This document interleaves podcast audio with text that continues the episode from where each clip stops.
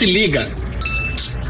Hum? Se liga no swing, amigo de fé, tu é meu irmão, me chama meu compadre, não me deixa na mão, cozinho na gelada, na mesa no balcão. Brother, esse cara aí não é quem você tá pensando. Claro que sou. Claro que é. Se liga no swing número 16, chegando para falar dos acontecimentos de mais uma rodada da NFL. Eu sou o Felipe Rezende, o Felipe Erene, e tô pistola porque o Patritão chegou na terceira derrota na época que, na época que eu imaginei que chegaria, mas eu acho que não vai ficar por aí. Comigo hoje está nosso querido Juliano Bill, desta feita diretamente do, do da região amazônica. Diga olá, Bill. Bom dia, boa tarde, boa noite ao fã da NFL. Eu sou o Juliano Corrêa e eu, infelizmente, não tenho mais vontade nenhuma de ver a NFL porque o meu time tirou toda a alegria que eu tinha dentro do meu coração. Outra pessoa que também tem pouca alegria dentro do seu coração, gerado pela franquia, que diz amar, é o nosso amigo Antoine El Rajar Dropa, o Dropinha, grande conhecedor da indústria de cinema adulto, diretamente da Rússia brasileira. E aí, Dropa? E aí? É, infelizmente eu também compartilho os sentimentos trágicos de Juliano Bill, com a diferença que ele tem pelo menos a percepção de que ele tem um quarterback no time dele, né? Eu não posso falar o mesmo. Mas estamos aí firme. Pois é, firmes ou não, né, cada um com seu sofrimento diferente, né? Eu com É, muito triste com o meu 10-3 do Patritão, temo, tenho Como que lidar sofre. com Sofre muito o torcedor do Patriots. sofre, sofre uma, muito. uma dor sem fim. É, o torcedor do Patriots é, é uma verdadeira um, um eterno participante do Mulheres Ricas. Mas essa semana foi mais semana de mais barraco, né?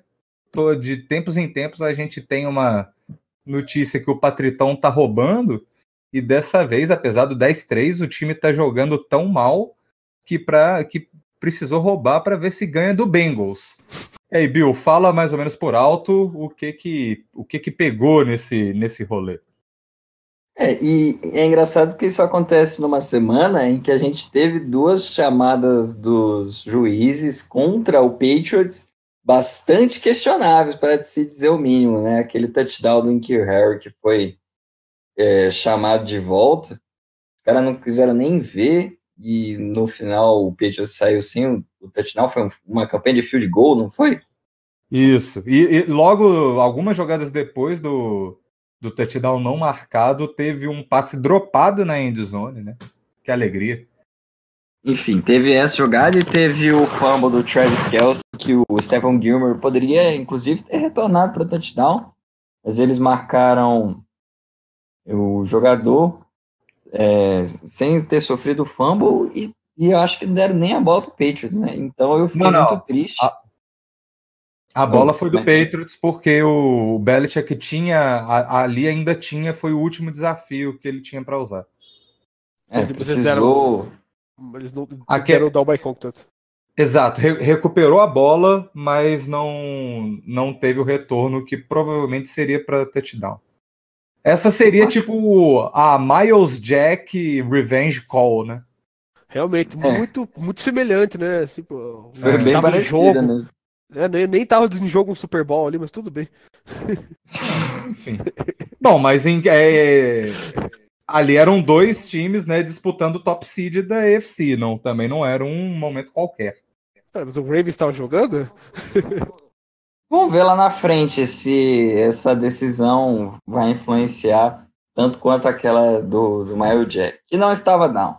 Mas, enfim, é, a, a primeira coisa que choca é, é assim: imagina você ser o New England Patriots. Você tem uma dinastia aí, você tem o melhor quarterback da história, você tem o melhor head coach da história, discutivelmente. Você tem uma das melhores defesas da história recente da liga e até mesmo da história geral. E você tem que fazer gravações das jogadas do Cincinnati Bengals, que é um time que tem uma vitória na temporada inteira. Poderoso Bengals. um time humilde no seu tanque aí, é a primeira coisa que, que faz você desafiar por que, que essa. Por que, que esse recurso está sendo usado pelo Patriots? A gente, é, na hora, estranhou isso, né? Agora É. passou um monte de coisa. O Bengals, assim, não é como se as decisões que eles tomassem dentro de campo forem muito diferentes do que elas tomam fora de campo. Então, não sei, às vezes eles estão querendo dar uma agitada no que tá rolando lá, falar, olha lá o cara do Patriots, vamos, sei lá, denunciar ele, não pode estar aqui. É, o, o que eu acompanhei desse caso foi que o Patriots teria enviado uma equipe de filmagem, né, mas de produtora mesmo de vídeo, é, como parte da, do mini doc semanal que o time faz, que chama Do Your Job. A questão é que o, o- os técnicos lá, né, da, a galera da, da filmagem, teria captado imagens da sideline do, do Bengals e isso fez com que o time acionasse a liga. Mas aí é aquela Ah. coisa, né? Entra um- muito no disse-me-disse. O próprio Belichick disse em entrevista que ele pouco sabe do que que está muito ocupado treinando o time, não sabe do que se trata, o que essas questões de marketing, comunicação fazem, então ele se disse completamente alheio ao processo e diz que o time é, se, se mostrou pro- é, atendeu de prontidão né, aos questionamentos da liga sobre o caso. Bem, o. O Patriots ele, tem, ele sofre daquele problema, né? Aquele mal, que como o time já teve um histórico do, do Spygate, do Deflategate, e também por ser um time que constantemente está ganhando, ele acaba gerando uma antipatia por parte do público muito grande. Então, o Patriots é um time que não tem direito à presunção da inocência, ele tem a presunção do culpado. Ele tem que se inocentar. E calma lá. É, culpado até que se prova o contrário. Sim. E calma lá, o Peito é um caso muito pequeno, muito tênue e muito circunstancial ainda para fazer, para transformar isso em um novo escândalo. É, É o, claro Patriots é, o- é o- Patriots é o PT e o Belichick é o Lula. Isso. O Brady é quem? É- É o, é o, é o Lulinha. É o Palocci. É, e o Kraft, quem seria? O Zé Dirceu? O José O Kraft é. Tem que ser A- financiador. Que ser- É o Debrecht. Ah, é, o- é o Omilho Odebrecht. Verdade. É, Até bacana. nome da empresa tem. Mas só para é. completar o raciocínio do assim, acerca do Patriot, é, é que esse caso é muito circunstancial para já fazer isso se tornar um grande escândalo. E, ó, claro que existe uma possibilidade, eu diria que pequena, mas existe, porque não dá para descartar ainda, que sim, o Patriots pode estar fazendo uma trapaça. Mas é muito Sim. mais provável que nesse caso tenha sido mal entendido. É, existe, eu, eu como torcedor do Colts, então eu acabo participando de comunidades. Tem torcedores dos Colts e torcedores dos Colts é o bicho mais em relação aos É Patriots, sentido, né? ele é mordida, é sentido. E os caras já estão tratando com certeza que o Patriots está roubando para ganhar do poderoso Bengals, o first overall do draft. O Bengals, aliás, se, fosse, se, ele- se ele fosse coerente e sensato, o Bengals teria, estaria passando agora o playbook para os Patriots. Porque a melhor coisa para eles é perder. Nessa É, altura. isso é verdade. O que eu tinha É. visto recentemente é que a, NFL ela tem acesso às filmagens que o Patriots fez e determinou que não tem nada lá que eles conseguiram que uma pessoa comum não consegue se ela tiver acesso a todas as filmaradas que eles fazem. É, é, lembrando, não, não acredito que. pro- provavelmente o Bengals está em busca né, de, um, de um quarterback que deve selecionar o Joe Burrow é, na primeira escolha do draft. Porém, o, Be- o Bengals está 1-12 e ele está apenas, apenas né, uma derrota à frente do Giants, que, embora tenha selecionado o quarterback esse ano, nunca se sabe. Então, ah, né, mas aí. toda, É, mas eu- folguinha, toda folguinha é pouco. Sim, mas acho que o Giants não trocava Chase Young por três first, não. É, Chase Young tendo Daniel Jones é muito diferente. Bom, enfim. Aí, Dedé, como tua mãe, Dedé? Se liga. Passando de mais uma petralhada do Patritão, A Petralha, Patrito, até parece, né?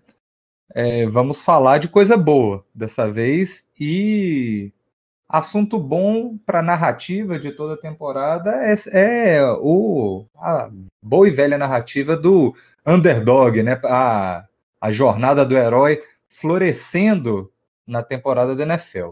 E, na minha opinião, montando essa pauta, acho que ficou muito claro que o grande underdog até esse momento, né? Porque acho que em uma ou duas semanas sabe, isso pode vir por água abaixo, mas é a temporada do Titans, que acabou tendo uma mudança na posição de quarterback que se mostrou essencial para o revamp do time durante o ano. Desde que o Tannehill assumiu a posição do Marcos Mariota, o Titans está 6-1. E aí eu queria saber dos meus amigos de bancada hoje o que vocês acham do time do Titans e como, e até o do Dropa, né, que está na mesma divisão, é, como que você ac acompanhou esse processo? Olha, eu vou dizer para você que o Titans há muitos anos vem sendo aquela aposta vazia minha do NFL todo ano. Porque se olhar pro time dos Giants e falava, meu, esse ano os caras não tem como não ir bem. Não tem como não ir bem, não tem como não ir bem. Eles iam sempre mal. E a gente tentava achar algum motivo para isso, né? E olha, infelizmente, eu gosto muito do Marcos Mariota, mas cada vez mais parece que ele era o grande responsável por essa por essa falta de, de sucesso do Titans, né? Eu sei que muitos vão alegar que o Titans teve muita troca de, de staff ali no de offensive coach e tal, mas é o mesmo grupo que o Mariota trabalhou esse ano, e embora você vai ver na estatística, não foi mal, mas em campo ele era um jogador bem, bem decepcionante, o Tannehill tá tendo, e o Tannehill não está apenas sendo um bom quarterback, ele está sendo um dos melhores quarterbacks da NFL desde que, desde que ele entrou no Titans. A produção dele tá altíssima. E não é só produção em volume, é produção assim na, na dificuldade das jogadas. Ele tá acertando passes difíceis. Ele tá fazendo, tomando decisões muito boas. É, ele acabou com o Colts nesse jogo. Ele e o Derrick Henry, né? É, mas assim, esse sucesso do Titans ele deriva para mim, além dessa troca, de como o time teve uma melhora, por exemplo, no o Evans ano passado, a primeira escolha deles do draft, teve um ano de calor bem ruim, esse ano tá jogando muito bem. O Harold Landry teve muito problema de lesão ano passado, produziu pouco, esse ano já tá com 10 sacks. Então tá ajudando muito o Titans nesse sentido. Logan Ryan tendo uma ótima temporada. Kevin Byard, que é um dos melhores safeties da liga, já, também já renovou o contrato. E a linha ofensiva do Titans, que era a força deles atrás, ela voltou a jogar bem depois de um ano e meio, assim, meio ruim. E o Derrick Henry judia, cara. O cara é forte e ele sabe usar a força dele. Ele é um time que encaixou muito, né? Encaixou. Tá, tá, tá gostoso ver o Titans jogar ultimamente. Eu acho que até numa, numa conversa que eu tive, acho que foi até a conversa pessoal, quando o nosso querido Bill teve aqui em BH, a gente falou sobre qual quem é o melhor running back saído de Alabama nos últimos anos, né? Porque a Bama sempre colocava um running back no primeiro, no segundo round, e o, e o Henry, por um tempo, teve um, uma carreira silenciosa, né? Apesar de bons números, talvez pelo Titans mesmo ser um time que não disputava muita coisa, e ele vem numa temporada monstruosa. É uma coisa que eu tava até. Tava até discutindo isso com o nosso querido Gabriel Maurer, o mini crack, ah, o ataque de Alabama mudou de uns tempos para cá. Você vê, por exemplo, um cara como o Derrick Henry, ou mais lá atrás, uns caras como o Mark Ingram, eles, ele, eles demoravam a engrenar na NFL. O Ed Lace também foi uma coisa do tipo, é, ele teve uma temporada boa e depois ele morreu, né? Ele ficou o Trent Richardson tá até agora tentando engrenar. Ficou é. no cheeseburger. Pois é, foi só uma ou duas temporadas que o Bug fez no máximo. E o Trent Richard, também não vou nem entrar nesse assunto aí. Mas essa mudança na ataque de Alabama talvez seja bons frutos que tem rendido aí. Principalmente o Josh Jacobs, que hoje, principalmente pelo jogo ruim que o Kyler Murray teve essas últimas duas semanas, meio que tomou a liderança nessa corrida para rookie ofensivo da temporada. Mas para falar do Titans, desde que o, o Ryan Tannehill assumiu esse ataque, o Titans é o líder da NFL em pontos por minuto. E é assim, o Titans é o líder nesse quesito com praticamente um ponto por minuto.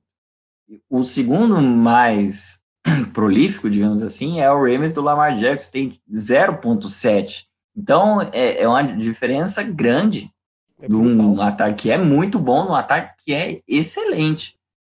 E é o, O- que o no- Del tá falando. Você tem aí um Tannehill que tem jogado muito bem, muito bem mesmo. Eu, eu- esse touchdown que ele lançou nessa última semana, não lembro se foi o primeiro ou o segundo pro AJ Brown, que foi de 90 jardas. O cara tá com a pressão toda na cara dele, toma uma porrada e ele faz um passe excelente pro AJ Brown, que também é um cara que tá aparecendo muito bem. Na época do Mariota, ele só era tipo duas recepções, 100 jardas, e agora ele, ele tem sido usado mais em, em outras rotas no campo. O Derrick Henry, como eu tinha dito anteriormente, para mim ele é um candidato a, a jogador ofensivo do ano. Óbvio que você tem outros caras fazendo temporadas absurdas aí, como o Michael Thomas, por exemplo, mas é um cara que merece muita consideração. McCaffrey. McCaffrey também. E o Derrick Henry, assim, para mim ele é o ponto principal desse ataque. Mas quando você tem um um quarterback jogando tão bem como o Tannehill, você não pode jamais é, é, deixar de, de levar esse time em consideração. Uma defesa que provoca muitos turnovers e tem muitos pontos também. Teve touchdown de defesa contra o Colts, teve touchdown de defesa contra o Raiders, teve touchdown de defesa contra o Chiefs Bloqueio de chute. bloqueio de chute. Então, hoje parece um time completo. Mais para frente a gente vai ver. Muito provavelmente, se esse time for campeão de divisão, enfrenta aí um. Buffalo Bills ou um Steelers. É um, um time, acho, candidatíssimo para desafiar um dos, dos dois times que vão pegar a bye, muito provavelmente o Ravens ou o Patriots. É, hoje eu estava ouvindo um podcast, acho que do NFL Network, e aí um camarada lá levantou um, um dado interessante, que o único quarterback que foi MVP, que teve um rating acima de 100 e teve uma, uma porcentagem de passe completo próximo a 70%, foi o Matt Ryan no, do Kyle Shanahan. É, o Tannehill tem números, tem números similares ou superiores à, à porcentagem dele, que eu não, não tenho certeza, mas eu acho que ele está acima de 70% nessa temporada. Só não estaria no. Não estaria na briga, né? Porque começou a jo só jogou, só começou sete jogos. Mas realmente é impressionante. E, e acho que até algumas comparações que a gente pode fazer é como que o, o, o, jo o jogo dos wide receivers jovens, né? Não só o AJ Brown, mas o Corey Davis também aparecendo um pouco mais, que já estava ficando aquela marquinha de bust. É, o, esses caras nunca engrenaram muito com o Mariota, que sempre preferiu o, o alvo favorito dele sempre foi o Delaney Walker, né? Sempre foi mais aquela bola de segurança. Algo que tipo aconte, aconteceu se a gente quiser, tipo forçar um pouco a barra com o Wentz, que sempre foi mais brother ali do, do Zach Ertz, e quando ele se machucou, o, o Foles entrou. Uma comparação assim interessante que dá para fazer, eu acho. É do Titans, é só. O Corey Davis não tá tendo exatamente uma grande temporada esse ano. Então, assim, eu diria até bem decepcionante que durante esse crescimento do Titans, o... a gente viu o Adam Humphries produzindo mais que ele tá produzindo, né? É, o Adam Humphries. É, é, é, o Adam Humphries ainda com números meio tímidos, assim, mas no início da temporada realmente não tava fazendo nada. Tanto que eu E dropei o- ele no, no Fantasy. E a grande evolução do Titans ofensivamente, acho que não dá nem. é, claro, teve uma produção, um aumento significativo nas jardas aéreas, mas é jardas corridas. O Derrick Henry, se você for pegar a, a, o stat sheet dele essa temporada, você vai ver que é no momento que o Tannehill entra no Titans, a produção dele começa a ver esses jogos sem jardas, sem jardas, sem jardas, sem jardas, sem jardas. Ele não estava tendo isso antes. Então, se o Henry tivesse, desde o começo da temporada, talvez com um jogo aéreo que funcionasse, funcionasse o suficiente para você conseguir estabelecer um jogo corrido imprevisível, play action, que dá, dá uma dinamicidade maior, né? em vez de botar oito caras no box toda jogada, que era o que o Titans estava enfrentando no começo da temporada, com, com o Mariota inefetivo, o, o, o Henry era para estar tendo uma temporada aí já beirando 100 jardas por jogo.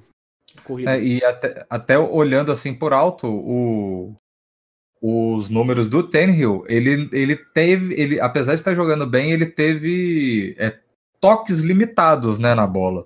O, Tem eficiência. jogo com, jogo com 18 passes, 19 passes, que para média atual da NFL é, é baixa. E ele aí eu só fui buscar o número aqui, ele tá com 73,4 de passes completos. Então, realmente é um número muito acima da média. E tem, assim, dados que apontam isso, porque o Tannehill não tem muito toque na bola, porque o Titans tá fazendo um festival de big play. Dessa, Sim, dessa também. Né? Então, eles fazem pontos muito rápido. Eles tiveram contra o Jaguars, acho que 28 pontos em 5 ou 6 minutos. Foi um negócio insano. Nossa, é muita coisa. Pois é, e, e tá, com a, tá com a média de 9,8 por passe, que é, é alta considerando que ele tem um- uma. Eu, eu não tenho o número aqui de média de jarda por tentativa, mas deve ser uma média alta considerando que ele tá com um índice de passe acertado alto É. também. O padrão da NFL é 8. Só Esse número dele é espetacular, na verdade. O número dele É, muito bom. Sim. E é interessante que a gente vem falando há algum tempo aqui no podcast da, do mercado de quarterbacks que vai ter no ano que vem. O Tannehill vem como o carro-chefe aí se o Titans vacilar e não conseguir renovar com ele, ou pelo menos colocar um franchise tag aí. Não, o Titans tem que renovar com o Tannehill. Ele seria insano se não fizer É, isso. e a, a esse ponto não tem outra opção pro Titans. Tem que dar um, um dinheiro para ele. Claro, não ser Ah, que ele dê aquela flopada feiaça, tipo o Brian Hoyer fez com o Texas, né? Tava quase garantindo o contrato, vai lá e destrói o time no wildcard. Quatro interceptações. Então ele pode ter um dia Eu- desse, mas A, difícil. a, a, a franchise tag para quarterback do ano que vem tá em 27 milhões. Então, né? Muito barato. Muito, mel- Pá, muito um melhor ano, do que ele. Muito mel- pois é, muito melhor do que ele conseguiria no mercado, né? Então, Sim. acho que tá, o melhor para os dois, para os dois lados, seria essa renovação. E acho que o mais prudente também, né? Antes de dar um, um contrato mais dinheirão. longo. Eu diria pra finalizar o meu ponto sobre o Titans. Nossa, é- como é bom ver um quarterback livre do Adam Gaze, né? Assim, É, torcendo Pro Sam Darnold ter essa liberdade logo, porque é, outro, é um cara que tá sendo desperdiçado, viu? pois Ah, é. é triste e demais engraçado. A única pessoa assim high profile que defende o Gaze é o Peyton Manning, né? Que é o cara que sempre mandou no- nos próprios coordenadores. Então, É a putinha dele. pois é. QI é tudo, né? Quem tem amigo tem tudo. Pois é. É, antes da gente, antes de sair do Titans, eu queria só falar um pouco da situação deles para playoffs, porque na na AFC a gente tem menos times na briga, é, mas o Tá bom. Titans ele po- pode brigar tanto é, pela pela por uma das vagas de wild card, mas também pela vitória da divisão, né? E o, e o, e o calendário favorece isso. Porque para o time e para os playoffs, apesar o Titans desse. depende só dele, né? Não, sim, mas né, aquela coisa que a gente fica, a gente fica na, por mais que o time esteja em ascensão, é difícil de acreditar em franquias que né, não, não, demonstram força com consistência. E o time tem dois confrontos diretos é, dentro da divisão com o rival direto pela, pela, pelo título, que é o Texans. Os, os dois times estão empatados né, em campanha, ambos 8-5. Nessa semana agora a gente tem é, o jogo em Houston. Deixa eu até conferir. Não, é em casa. Não. Essa semana a gente tem o, o time recebe o Texans e vai a Houston é, na semana 17, onde provavelmente né, não, não deve ter tudo decidido ainda, porque no meio do entre os dois jogos o time recebe o Saints, que é um adversário muito difícil da NFC. Então hum, perder esse jogo não não é um resultado alarmante. A questão é tentar se garantir nos dois jogos, nos dois confrontos diretos. O que, que vocês pensam disso? Bem, esse jogo da semana 17 tem card prime time, hein? Sunday Night Football. Pois é, de, con- de confronto direto assim, né? Ia precisar de um. É, mais um ano. É, ele foi Passado passado foi Colts jogo da South também. E engraçado, hein? O Titans tem uma vibe parecida com a do Colts ano passado. É aquele time que engatou uma série muito forte, muito consistente. E era aquele time que, embora não tivesse com um seed alto, talvez eles até fiquem com seed 4 ou 3 até de repente. Mas embora não, não, não tenha um seed alto, é aquele time que eu não queria enfrentar nos playoffs. Hoje Pois tá é. no, no wildcard. Eu, eu, eu, eu, É um eu time que ia- tá embalado, né? Eu ia passar por esse argumento. Uhum. E, e é um time que tá forte no ataque e tem valores legais na defesa também, né? Você não vê que tem, é, tem uma falta, um- tem uma desproporção ali, né? É um time equilibrado. E olha o só, Borabel sabe fazer funcionar- a defesa funcionar. Muito bem. a gente tem é, é- é Titans e forçando muito a barra Browns e Raiders ali na briga da AFC. É muito difícil. Vai, a- vai Steelers sobrar também, né? alguém. vai- não, então, é porque o Steelers hoje está dentro. É, vai sobrar um entre Titans, Texans, Bills e Steelers. E essa semana tem Steelers e Bills também no prime time. Então, um, um jogo aí que é importante. O Bills, que parecia ser muito garantido nos playoffs e tal, tem que ficar esperto. É, Agora, eu- Bills ficar de fora é uma tragédia também. Os Bills eu não ficam. passeando. Eu confesso.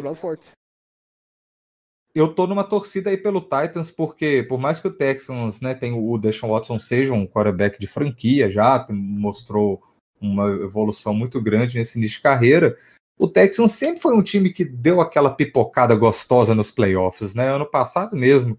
Ano passado mesmo perdeu aquele jogo pro Colts que o time pareceu nunca ter entrado mesmo ligado. Então, tá na hora da gente ver uma, uma- umas caras diferentes na EFC, né? O, o Titans é um time que eu, que eu consigo ver dando trabalho para qualquer uma da- das franquias que estão aí no, no projetadas para o fim de semana de Wild Card e seria um, um time chato tanto para Ravens e para Patriots. Hoje em dia para o Patriots eu consideraria um, um, um favorito. Olha, eu até diria pra você que, assim, pra quem gosta de futebol americano, eu que já tô num, já tô num estágio hoje, que eu não conto com o Colts mais. O Colts já. Ele ainda tem. tá Você vivo, gosta- tem- Hoje você gosta mais do, do esporte Do do, que do espetáculo. time, né? Isso, isso. É, O Colts tá vivo ainda, existem combinações e resultados, assim. e a- Sim. Até pra ganhar, pra ganhar a divisão até não é tão impossível quanto pareça. A parte mais difícil é o Colts ganhar os jogos dele, do que os outros resultados ele.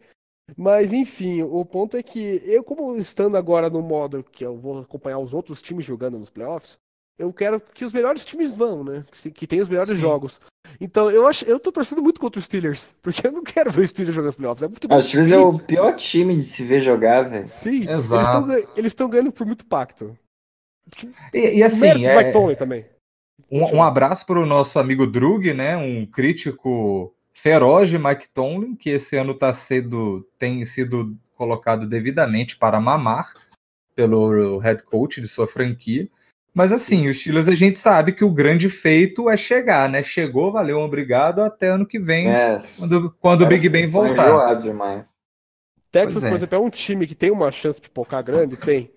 Mas é um time que pode ganhar qualquer um quando você tem Deshaun Watson, né? É, E J.J. tem um Deshaun também, Jazz, vai, um Deshaun provavelmente vai Watson. estar, né? que vai, provavelmente vai estar de volta pros playoffs.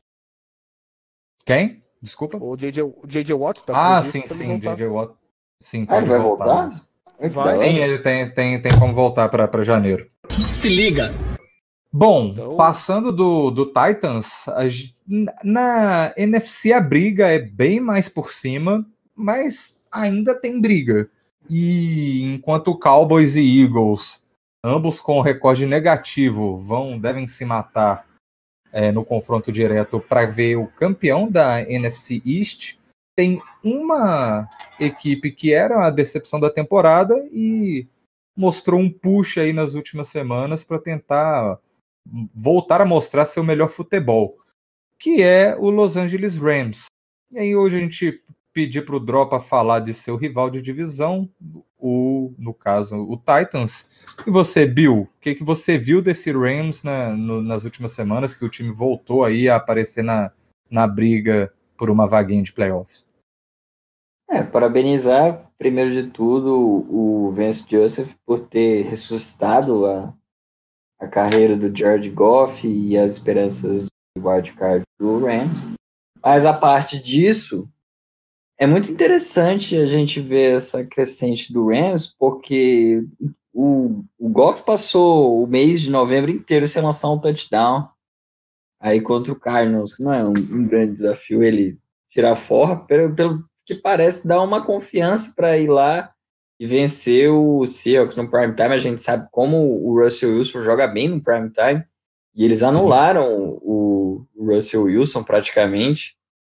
ainda foi um jogo em que o Rams deu uma chance para o Seahawks voltar para o jogo, mas a defesa do, do Rams deu uma segurada no, no Seahawks depois daquela pick six teve. Teve um. Teve du duas picks seguidas, né? Em, em drives é, seguidos. dois drives seguidos. E o Rams, apesar das dificuldades, conseguiu vencer aí. Eu não tô tendo muita noção de como tá o restante da tabela. Eu sei que tem um jogo do Cardinals que já pode contar com vitória, mas Sim. é um. Agora, o que tá aparecendo para mim no Rams, na real, é que é um time que acordou muito tarde para a temporada. Porque o Vikings também não tem uma, uma, um grande desafio à frente, ainda enfrenta o Packers mas os confrontos dentro da divisão estão praticamente vencidos. Aí você tem Seahawks e, e Niners que estão voando na frente. Eu também não vejo eles caindo tanto. É um time, assim, se tivesse mais umas duas, três semanas além das que estão sobrando aí, talvez até chegasse, mas a sensação que eu tenho com o Rams é que eles acordaram muito tarde para essa temporada. Pois é, provavelmente a briga ali seria com o. Vikings. O, o Vikings, né? Sim.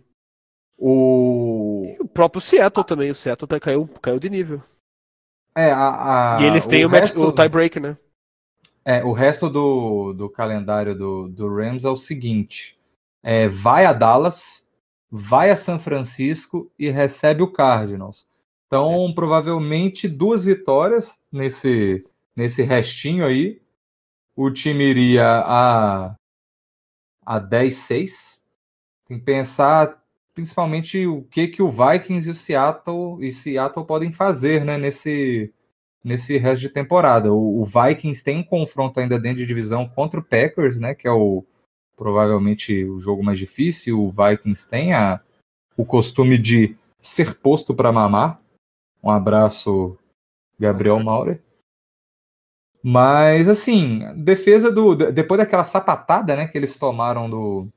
Do Ravens. Do, do, Ravens, nada como pegar o Cards. Mas, de fato, a vitória contra o Seahawks é uma vitória maiúscula, né? Que é, o, o Seahawks ficou um pouco é, low file depois, da, depois dessa ascensão do Ravens ao grande favorito da temporada, mas era um dos times mais falados até então. Era a temporada do Russell Wilson como um candidato MVP e um time ok, né, do, do Seahawks que tem como fazer um estraguinho em janeiro.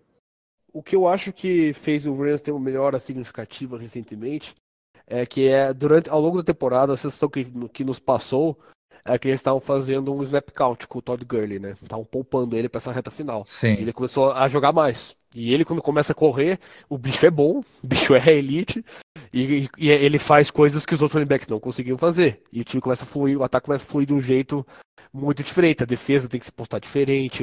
Ele consegue ganhar uma, duas jardas a mais que os outros não conseguiriam ganhar. Isso vai fazendo uma diferença com o prazo.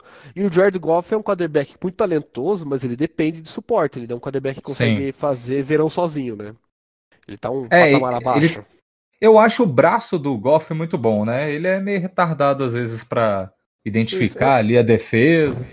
É, um quarterback. É, às vezes parece que demora fazer as leituras. É um quarterback limitado mentalmente, né? Mas é, tá, é, assim, o talento dele foi overall mesmo, mas, é, mas a cabeça. Mas, não. Mas, por exemplo, a, a Pick Six ali pro, de, contra o Seahawks, não coloco como culpa dele. O Robert Woods parou na rota e né, deixou o QB na mão. É, ah, esses problemas de comunicação. A segunda interceptação aí, ok, foi um, um, um arm punch, né? Praticamente. Sim. O... Agora, a situação do, do Rams é interessante por um aspecto. O Seahawks é um time que eles têm um tie-break agora, ganharam o jogo direto. E o Seahawks está em declínio. O, o Russell Wilson tá, tá, jogando, tá jogando bem ainda, mas assim, não tá jogando aquele patamar MVP que ele estava jogando semanas atrás. E você vê que tem uma relação direta com a perda de opções do time dele, né? É, o Tyler Lockett tá sumido, sumidaço, faz quatro, quatro jogos que ele tá discreto. E o discreto dele, assim, é, é praticamente inexistente. Ele tá com oito recepções nos últimos quatro jogos. Mãe. Ah. Oi? eu tive intervenção de Dona Beth aqui. Ah, desculpa. Eu já vou. É, e o Tyler Lockett desapareceu. O Rashad Penny rompeu o ligamento agora nesse jogo, primeiro drive contra o Tristeza. Seahawks, que, é, que, que podia ser uma, uma válvula de escape boa pro Seattle. Deu muito certo no jogo anterior, que eles foram usados. E e aquela coisa, o resto do grupo de receivers do Seahawks é fraco, né? O Metcalf É, o- jogando, jogando muito bem, mas o resto é tudo um bando de Zé. David Moore. Sim, o, o, o, o Josh Gordon não, não parece que não vai vingar. Sim. Eu até esqueci o nome de um rapaz lá, mas é um jogador que. David Moore? falar. Não, é um outro. Eu esqueci. É um cara que. É um draft do ano passado, mas é um cara também que. Malik, Malik alguma coisa. Esqueci. É um Malik cara, é um Turner. Zé. Malik Turner, é um Zé. Zé total. Mas Tipo, assim, É, o, o Tyrande é o, o Hollister lá, que era do Patriots ano passado, fraquinho também. Sim. Ele tem jogado melhor nesse grupo Sim, aí de sim. recebedores. Mas assim, eu- é o que eu tenho falado do, do Rams ter acordado tarde, porque o Seahawks ainda vai enfrentar o Panthers, que já estava ruim com o Ron Rivera, agora tomou uma sapatada do Falcons, parece estar pior ainda. É, Vai pegar o Cardinals, que não tem defesa. Só na última semana que tem o 49 e Seahawks. E eu, eu, eu tenho muita dificuldade de acreditar que o, o Seahawks vai vacilar desse tanto. Pode estar jogando mal, eu, eu confesso que está jogando bastante mal mesmo. Mas é, não, não acho que vai jogar mal a ponto de perder um desses dois jogos. É, a projeção é no, bem, bem no, no chute mesmo. O- os três times ali que brigariam por essa vaga, né? Que entre Rams, Seahawks e Vikings, tem dois jogos fáceis e um, né, em tese, e um jogo mais complicado até o final. O Rams enfrenta Dallas e Cardinals e o 49ers.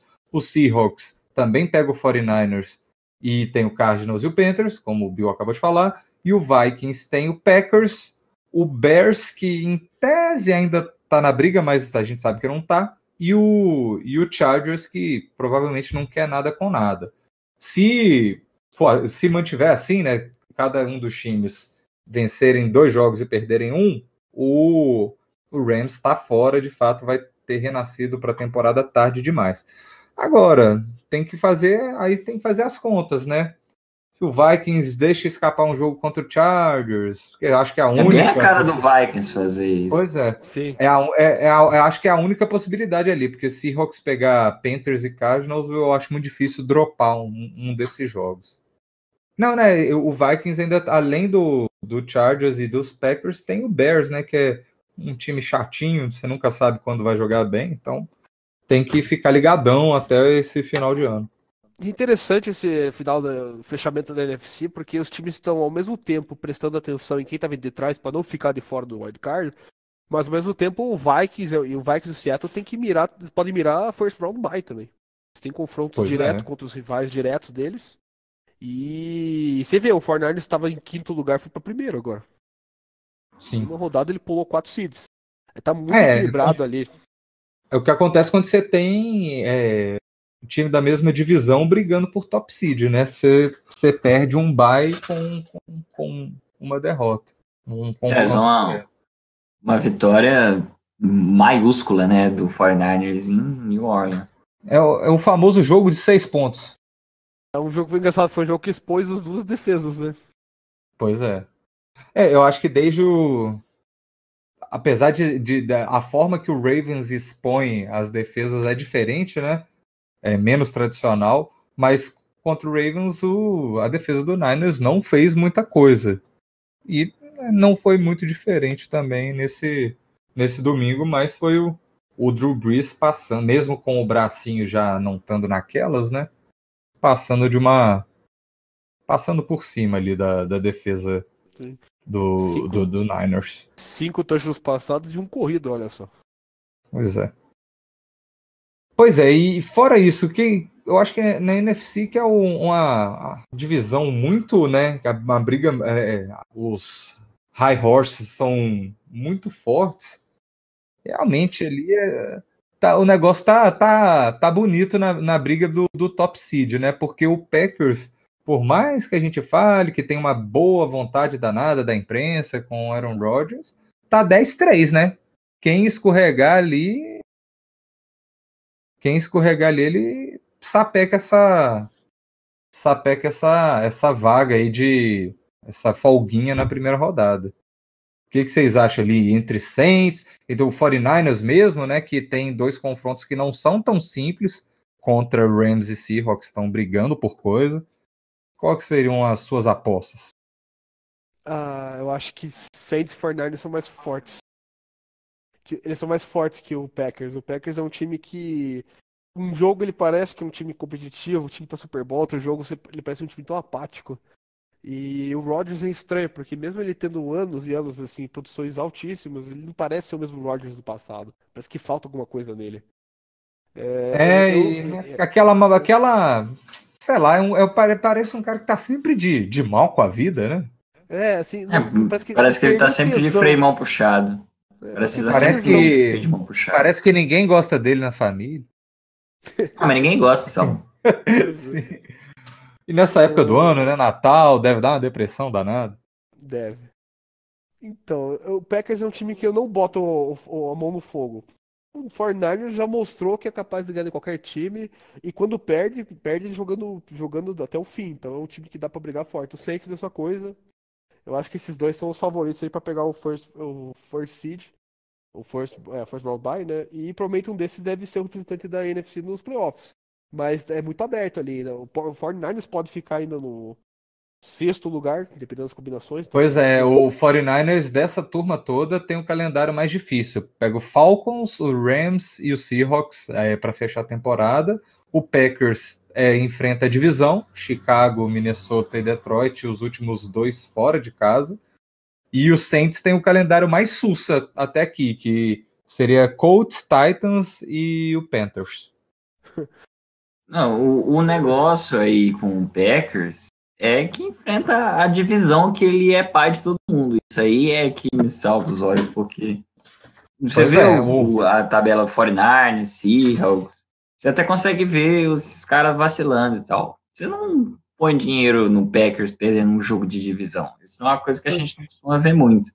Pois é, apesar da temporada, mais uma temporada ruim de Detroit, né? Bears e Vikings são bem ou mal, o, o, o Vikings muito mais, né? Mas são times competitivos.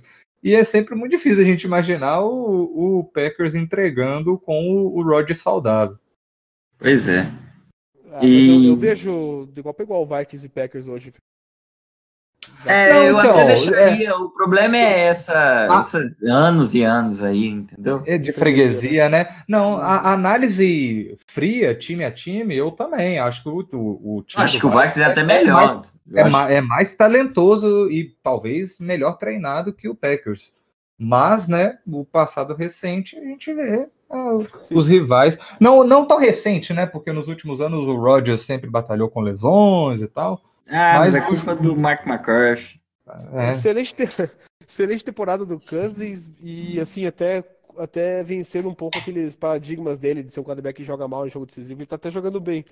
Mas é, sempre é. aquele receio com o Cousins, né? Ele tem que convencer mais ainda pra você confiar nele num jogo ele, crucial desse. Ah, eu não tinha Eu- visto na tabela, tem um Titans e Saints. Esse jogo vai ser do caralho. Esse jogo vai ser Sim, é é porque eu até destaquei que o Titans, apesar de ser essa sensação, os últimos três jogos são é tudo treta. Pauleira, né? Texans, Texans duas vezes e Saints no meio dos, do- do- dos dois jogos. Enfim. Acho, É, acho até inclusive- que o, acho até que o Titans não precisaria vencer os Saints pra ir pros playoffs. Exato, também acho que não. Agora, se ele vencer, é muita coisa. É, se porque o- vencer, Nem só pelo record, mas porque o, o Texans perdeu pro Saints, é um tie-break. É. Acho que assim, a gente não tá entrando tanto nos tie breaks assim, a gente pode fazer isso numa mais pra frente, né? Porque também não adianta Sim. nada fazer isso com três semanas faltando. É, sim, Mas tem jogo ali. tem principalmente, e até, até abrindo um espaço aqui na, na pauta, queria saber o que, que vocês acham é, desse calendário que eu, eu não, não sei se todo ano é assim, só esse ano que eu tô um pouco impressionado com a situação, que assim, por exemplo, já, já, já se foram 15 semanas, 14 semanas, E o Titans ainda vai enfrentar o Texans. O, do, dois jogos contra o mesmo time em três semanas. Acho Ah, bizarro. isso já, Não- já não- não aconteceu precisava. algumas vezes. Já aconteceu Então- algumas vezes aí no passado recente. Eles É, têm guardado o- esses confrontos de divisão.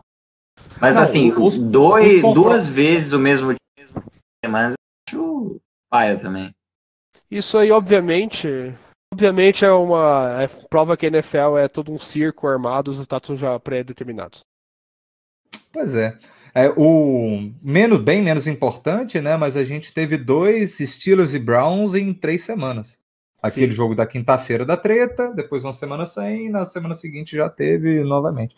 Enfim, não, não gosto. Seria uma, uma mudança que eu acharia interessante para os times. Mandar Mas, um enfim. e-mail pro Gudel lá. Vou mandar. É, o- vou, O próprio Cardinals vou- e Rams, né, jogaram dois jogos breves um contra o outro também. Pois é. Vou É, lá na teve parte outro de- Rams ainda. Me, me passa o link aí da ouvidoria da NFL que eu vou lá mandar um recadinho para, para o senhor Godel. Vou mandar, vou mandar. NFL.com.br sec, Demorou. Sec com o Chandler CK. Jones lá. com CK, estiloso. Demorou. Se liga. Bom, agora a gente vai vai trazer de volta a figura da política nacional pro, pro, pro nosso podcast. E o, o quadro, né, que é a alegria da moçada aí todos os sábados tá agitando a galera, é o nosso querido Caldeirão do Rookie. E com algumas surpresas nessa última semana, principalmente, mas como já tem um tempo que a gente não faz do nosso provável, não fala do nosso provável candidato a presidente em 2022, quem que jogou bem nos últimos tempos aí de novato, dropa? Ah, o nome que mais chama atenção, obviamente, nas últimas semanas é o AJ Brown, né? Ele teve alguns jogos aí passando de 100 jardas. Ele é um jogador muito explosivo, né? Quando ele faz big play. Às vezes ele some das partidas, você não vê ele na partida inteira. Mas ele é aquele, ele tem que nem o Juju. Ele lembra muito o Juju em muitos aspectos. Ele, ele é um cara que uma bola ele consegue fazer um touch de 80 jardas e ganha o jogo ali. Ou, ou faz, a, faz a produção dele do jogo. Então é um jogador muito perigoso e perigoso a qualquer momento. Ele cresceu. É, outros jogadores que eu destacaria, o Darius Slayton está cada vez mais sedimentando como um como wide receiver até um do Giants, né? É, ele era o preferido do Daniel Jones, mas a, a- a gente teve esse jogo agora do Eli Manning contra o, contra o Eagles e ele foi o destaque da partida. Me surpreendeu bastante um jogador que é conhecido por ser um jogador deep threat, né? Que nunca foi o forte do Manning, ser justamente o cara que mais fez estrago com bolas longas, coisas que você não vai ver sempre. Talvez nunca mais, né? Eu, eu- eu acho que o Eli, apesar do, do passado recente talvez não tá tão, tão fresco assim, mas eu sempre achei um cara que soltou muito braço. Ah, mas os últimos cinco, os últimos 3, 4 anos ele tava com. Se não me engano, ele teve dois anos seguidos sem tentar um passe que a bola viajou mais de 20 yards. Tipo, essa Sim, fase- sim, é, sim, Ele, é. ele envelheceu mal. Muito mal. Demais. E ainda se eu fosse destacar outro, outro calouro, né? Seria Josh Jacobs mantendo uma produção constante, forte. E também É, ainda reforçaria não, o. porque não jogou, né? Sim. E forçaria também o Metcalf, continua com aquela produção linear boa ali, média de 60, 70 jardas todo jogo. Deve fechar perto das 900 jardas essa temporada. Que tá muito bom. Muito bom mesmo. E, e para você, e qual que é a sua avaliação sobre o nosso Kill Harry? Olha, eu. O Nakil Harry era meu wide favorito dessa classe. E eu achei assim, o spot dele no Patriots muito bom, mas ao mesmo tempo é um spot perigoso, né? Porque o Patriots é um time Sim. muito. muito ardiloso. E- Muito high IQ offense, né? Uhum. Essas porras. Então, pra ver, pra ver se o, como o cara encaixa num ataque do eh, demora mais de ano, demora mais de dois anos, né? O próprio Julian Edelman demorou o quê? Quatro anos pra começar a produzir? Sim, mas o Edelman é uma outra situação, né? O jogador É, de, de sétimo sétimo round. Pois é. E, e, e foi é. draftado numa época que o time tinha um ataque loaded, né? Sim. Então, acho que o Harris se machucar na pré-season foi um negócio assim, um- foi pesado pro peito, para pro desenvolvimento dele dessa temporada. Acabou, de- sim, ele perdeu a chance de desenvolver um- algum um report com É, O eu concordo. E como e- e- aí eu vou falar um pouco porque eu não eu acompanho pouco o college, então geralmente eu me baseio nas análises ali pré-draft, bem lendo de última hora. O que eu li sobre o, o Harry, principalmente, eu, eu, imaginava que o Patriots ia atrás de um wide receiver alto no, no, no draft, no máximo no segundo round. É, tanto que o, tinha reporte que o, o, o, Brady acabou é, fugindo do segundo round quando o Cards selecionou o Andy Isabella, que era um cara assim, muito com a cara né, do que o dos wide receivers recentes do, do Patriots. Branco. Branco, Branco menorzinho, né? É, mas o, o Harry, o que, eu, o que eu li sobre é que era um cara que era muito, muito físico, bom de, de jarda após a recepção, e porém que nunca foi de criar muita separação. Não é um cara de alta velocidade, então usa o corpo, o fato de ser alto e tal, e ser bom no, no catching point. Até no touchdown que ele marcou contra o. Não lembro agora foi o Eagles ou Cowboys. Ele mostrou isso, né? Cowboys. Pulando bem, bem, pulando bem por cima do corner na, na recepção da endzone.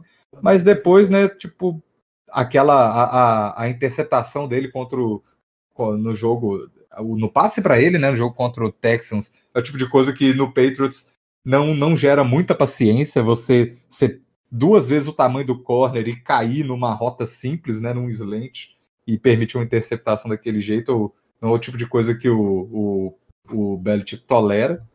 Agora, o touchdown que deu ruim é muito a cara do, do que o Patriots iria fazer um recebedor novato produzir, né? Passes curtos ali, screenzinho, recepção fácil e deixar o cara mostrar o talento dele de uma forma mais simplificada. A impressão que, que eu tive vendo o Harry é que ele tem sido mais usado em situações de red zone também, né? É, sim. E só que o, como o time chega pouco lá. É. Mas aí, aí eu é só queria. Aí não é, é, não, certeza. Mas aí só queria saber se você, com, é, você dropa, concorda com essa, com esse overview que eu passei do, do sobre o Inkill.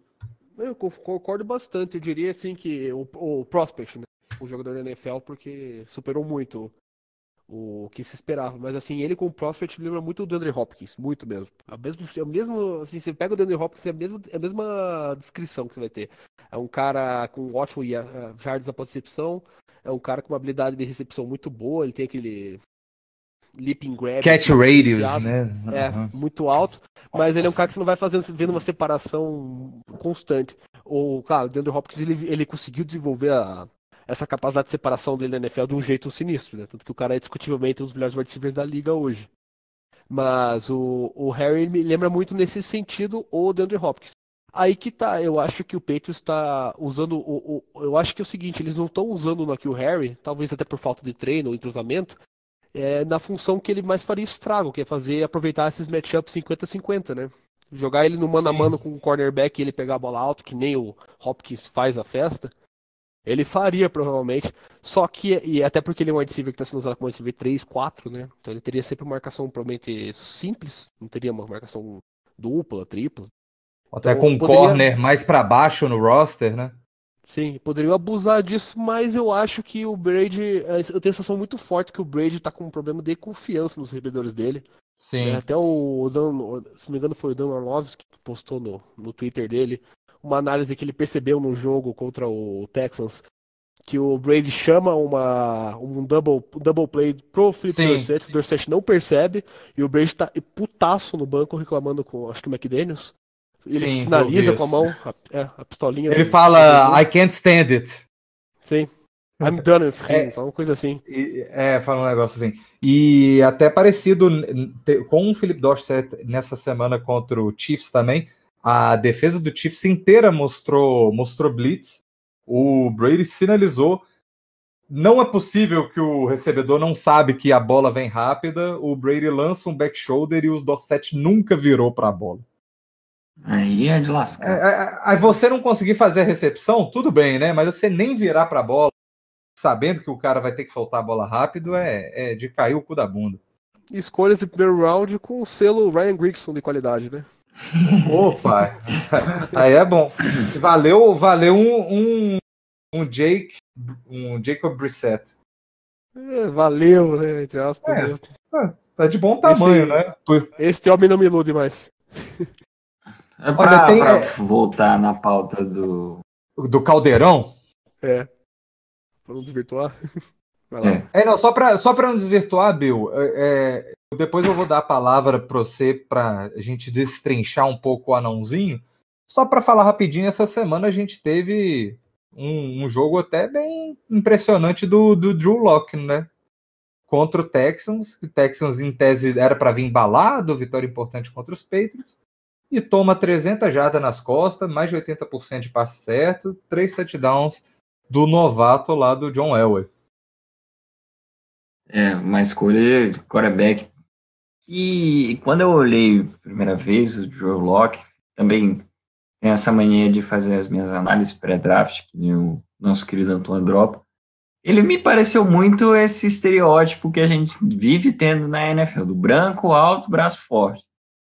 E aí ele chegou aí e fez muitos passes bons contra o, contra o Texans que eu achei que ele não fosse ser capaz de fazer logo nas, no segundo start dele como quarterback, jogando fora de casa contra uma defesa que, apesar das dificuldades que tem ao longo da, da temporada, tinha acabado de fazer um grande jogo contra o Patriots. E eu fiquei bastante surpreso com o Drew Locke. Era um cara que eu não dava muita coisa para ele, mas agora, nesses últimos três jogos, pode ser que dê outras prioridades pro, pro Broncos. O Broncos que a, a defesa tem surgido cada vez mais. A gente via algumas pessoas falando para ter calma com a defesa do Vic Fangio, que demora para ela engatar, e agora parece que engatou. É, continuar a adicionar é, talento nessa defesa ia ser bom para o Broncos no próximo draft. Falar também de outro quarterback rookie, que é bastante do meu expertise, né? o Kyler Murray. É, a gente tem esse quadro aí chamado Caldeirão do Rookie, em alusão ao Caldeirão do Hulk, que é um programa conhecido pela sociedade brasileira por colocar pessoas é, nas tardes de sábado para passar situações vexatórias, como dançar músicas que elas nunca dançaram para ganhar um carro todo empiriquitado ou uma casa nova. O Kyler Murray, mais ou menos, foi isso, né? Toda a pataquada que ele fez no, no jogo contra os Steelers. assim, a diferença foi- é que, é que é no domingo, né? é, no domingo e ele não ganha nada em troca. O que ele ganha em troca é a meu- o meu desgraçamento mental, se é que ele pode se aproveitar disso. Mas foi uma partida horrorosa do Kyler Murray. Porque o nível que ele tinha jogado antes, ele parecia realmente confortável jogando na NFL. Não, tem- não tinha sentido a transição do college para a NFL. Mas nesse jogo ele jogou assim, parecia o primeiro start dele. E ele foi, ele lançou três interceptações, foi o primeiro jogo de três interceptações que ele teve. É, lançou uma na end zone, numa quarta para dois que ele tinha assim, dava para ele ir correndo até o fundo da end zone e ele decidiu lançar e o TJ Watt fez a interceptação. Uma decisão horrorosa. E, o, e, e essas duas últimas semanas foi o que eu tinha comentado. Ele jogou mal contra o Rams, apesar de que contra o Rams ninguém ajudou ele. Contra os Steelers, ele que não ajudou ninguém. E o Josh Jacobs, apesar dele não ter jogado contra o Titans, ele meio que passou na frente nessa corrida. Mas assim, se você pega, por exemplo, no ano em que o Cowboys teve o Zeke Elliott e o Dak Prescott, o Zeke Elliott também teve um- uma temporada superior ao Elliott, estatisticamente falando, e até mesmo de atuações. E o Dak Prescott ganhou o rookie ofensivo do ano mesmo assim. Eu acho que no, no final, para a votação, isso vai pesar, mas o, o Jacobs, para mim, é um rookie melhor hoje. É que também tem uma coisa um pouco diferente nessa situação do deck, comparado com o Murray. É que, assim, um, primeiro, a produção do deck foi melhor que a do Murray, né? Relativamente melhor. É, só que também o deck Press foi o quarterback de um time que foi 13 e 3, né? Isso acaba tendo uma influência muito grande na votação. É, mas aí o, o Jacobs também não vai para os playoffs. É, não vai, mas assim, ele foi. o- aquela coisa, o negócio do Jacobs é que se você vê ele jogando, você fala, pô, esse cara sabe jogar. Ele é bom demais mesmo. Ele não é só produção em volume, ele é um. é- Eu acho assim que no campo ele foi o melhor, de fato, o melhor calor da NFL. Talvez ali junto com o Terry McLaurin. Achei que foram os dois melhores skill players dessa classe. E o Kyrie Murray foi muito. É, na primeira metade, o Lauren foi muito bem mesmo. Ah, Depois ele teve uma queda de produção. O Haskins matou o Lowry, total. O McLaurin, é, o Haskins faz 100 jardas por jogo, não tem como fazer produção assim. É, como é que você vai produzir com isso? Pois é. Eu acho que também é, o- o que. Não sei se é o- a palavra certa para falar é que me assustou, mas eu achei o, o Murray nesse jogo com os Steelers muito relutante para correr com a bola. E a- alguma e, e, assim meio burro mesmo, sabe? Em algumas jogadas ele vi a, a chamada era uma corrida e aí no meio da corrida ele desistia, não sabia o que fazia e tal, e no fim das contas só perdia jardas, às vezes podia tentar se livrar da bola, ou podia insistir na corrida inicial e perder menos jarda, mas não. Ele- nisso ele me pareceu até um pouco inseguro. É, é- é injusto a gente fazer comparação com o Lamar, que é tipo, três vezes maior do que ele, mas talvez tenha que pensar um pouco nesse tipo de, de chamada, né? Não dá para ficar expondo um jogador desse tamanho a, a certos tipos de impacto. O Cardinals precisa melhorar a linha ofensiva, né, pra, pra, pro Murray ser mais feio. É, é muita pressão, e como é um time que joga com, com muitas vezes com três wide receivers, você tem pouco suporte de bloqueio, né? É basicamente a linha ofensiva e um Tayena ali bloqueando. É, o, o Cardinals é um trabalho. Running back, né? É, o, o, é, o running back, o David Johnson sendo morreu, o Kenyan Drake é medíocre. Eu queria que o Chase Edmonds jogasse um pouco mais, eu achei que foi meio injustiçado também. Não merecia tomar o banco que Mas assim, de repente, né? O, o Kyler Murray, essa temporada, ele já foi acreditado com 21 sacks pelo PFF. É a, é a maior marca de um quarterback desde que eles começaram a fazer a medição. E, Pois é. Mas aí nisso eu pergunto, é, esses sacks, eles incluem tentativa de corrida, que ele é parado muito atrás da, da linha de scrimmage? Ah, eu acho que o, o que tem acontecido mais é o Kyler Murray, ele tem uma primeira pressão e ele meio que tentar correr e depois mudar de, de ideia. Ele, ele tem sido muito indeciso nessas. Ou eu corro, ou eu passo, ou eu fico no pocket, ou eu saio. E ele também não tem sido muito bom é, saindo do pocket como passador. O, o- na, a situação que ele rende mesmo é quando eles dão um tempo para ele para ele conseguir passar a bola. Mas pressionado nessas últimas semanas, ele tem sido ruim também. Ele, ele começou muito bem nessas situações adversas. Depois teve um declínio, depois veio bem nesses jogos contra o 49, jogo Buccaneers. Aí agora ele já caiu de novo. Mas eu acho que isso vai muito da frustração. Ele parece ser um cara que sente muito esse momento do Carlos. E, sinceramente, olhando o Carlos jogando, eu, eu, eu diria que é um time que competiria com Bengals e Redskins para ser o pior da NFL. Teve uma sorte aí de ter pegado Bengals, Giants e Falcons quando estava num, num momento muito ruim. E foram três jogos que o Cardinals teve muita chance de perder ainda. É, fal- faltou pro Cardinals um desses calouros ofensivos que eles draftaram produzir É, algo, né? faltou. Faltou pelo menos um desses. Porque muitas vezes o Kyler Murray tá procurando tempo para passar e os recebedores não são criar é, separação. Quem eu esperava muito era o Andy Isabella, fiquei decepcionado com ele. E eu acho que o Hakim Butler, se ele tivesse ficado saudável, poderia ser, pelo menos para essas bolas de 50-50 catches aí, ajudar. O Cardinals não tem ninguém para fazer isso hoje. Tem o Fitzgerald, mas o Fitzgerald Slot, né? também já tá caindo de produção. Você não pode ficar esperando tanta coisa do Fitzgerald assim. Sei, já dá até demais, na verdade. É, Os Taiens são. Como os recebedores são fracos também, né? Não tem muito como esperar muita coisa do Max Williams. Eu nem sei não, quem tá. só um bloqueador mesmo. Nem é o, Tor... é o Tor Nicholas que tá lá ainda, como Taien 2? Não, Charles Clay. Charles O Clay. Charles verdade. Clay fez o, teve touchdown. o primeiro touchdown, né? Essa semana. Primeiro Clay- touchdown na temporada agora. O Clay não é nem ruim, mas ele já, tá, já passou a fase dele, né, velho? Também Tá já destruído. passou, é. Então, não tem é, muito talento. O melhor recebedor que o Cardinals tem hoje é o David Johnson. Já fala muito do, do grupo de recebedores. Sim. O Kirk é instável, né? Tem um jogo que joga muito, tem um jogo que você não vê ele em campo. É foda. Aí é lascado. Se liga. Bom, então, é, semana 15 da temporada 2019 chegando e nós vamos falar dos nossos destaques aí, uma semana com jogos mais fraquinhos, né? Mas alguns confrontos importantes é, na medida que a gente se aproxima dos playoffs.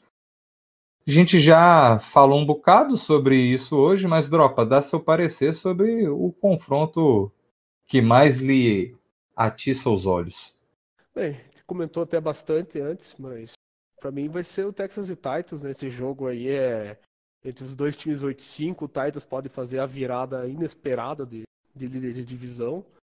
E e o Titans vem num grande momento e o Texas, ele quando parece que vai engrenar, ele dá um, ele cai cinco passos para trás, né? Fez o melhor jogo da temporada para ter o pior jogo da temporada da sequência. É um time assim, que às vezes não dá para entender. E, aí pode ser- e esse é o perigo desse jogo, vai que o Texas dá mais uma vez o rebote, né? Pode, ser.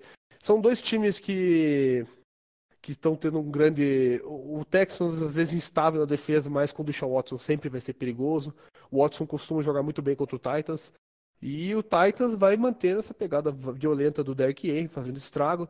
A defesa dos Texans até um bom tempo de temporada foi uma das melhores defesas contra o jogo corrido, né? Até, certo, até enfrentar o Ravens era melhor. Sim, Mas isso já ficou um pouco é, um mitigado. pouco atrás, sim. E até Bom. pelas lesões, né? É, eu ainda não sei se está definido, mas pela glória do Senhor, espero que esse jogo seja com a equipe titular da, da CBS, né, com o Jim Nantz e o Tony Romo. Acho que é o jogo mais legal aí desse primeiro horário. E você, Bill, o que que você vai mandar?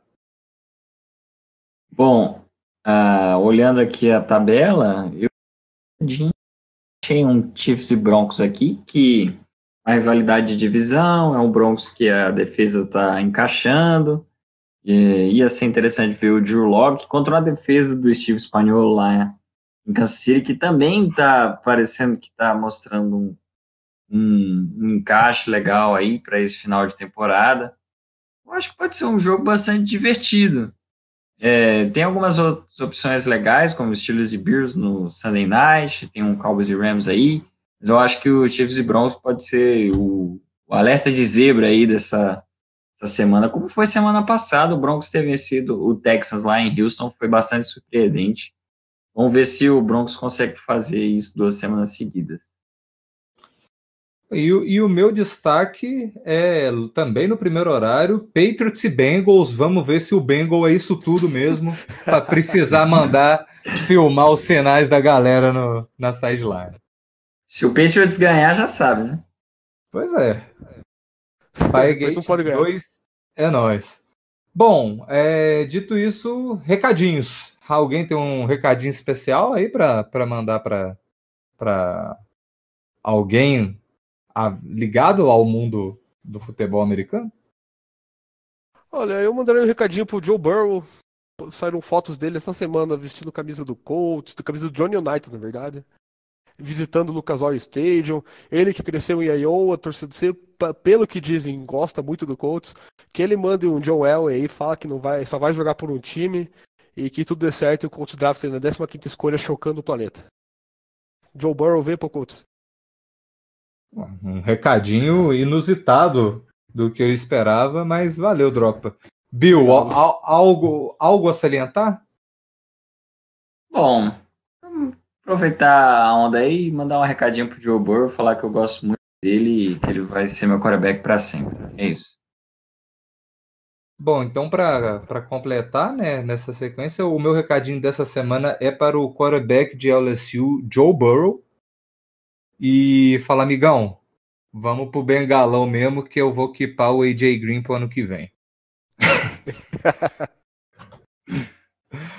Amigos, também antes de finalizar, só alguma coisa, como vocês estão em fantasy? Classificaram para os playoffs, nas ligas, como É, eu, eu jogo nove ligas eu tô uma no playoff. Só uma. top. Fui eliminado em está- outras duas nos playoffs, as outras foi um tremendo insucesso. Na Se Liga, você foi eliminado por quem? Pela tua mãe, aquela arrombada. ok, muito obrigado. E você, Dropinha?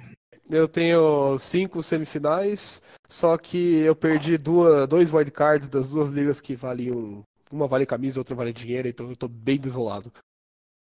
Bom, tristeza, eu só jogo uma liga, que é a, a liga que deu nome a esse podcast, e estou na semifinal, onde que será uma será um, um revenge game da final do ano passado, que eu perdi para o nosso amigo Dedé, que está sempre por aqui e hoje não pôde. Um abraço, Dedé. E será um, o esperado confronto entre Ruinzão do Apex versus Seu Cu Me Adora. Time Vamos japonês. Bom, é, o, do, homenagem ao japonês mais conhecido do mundo.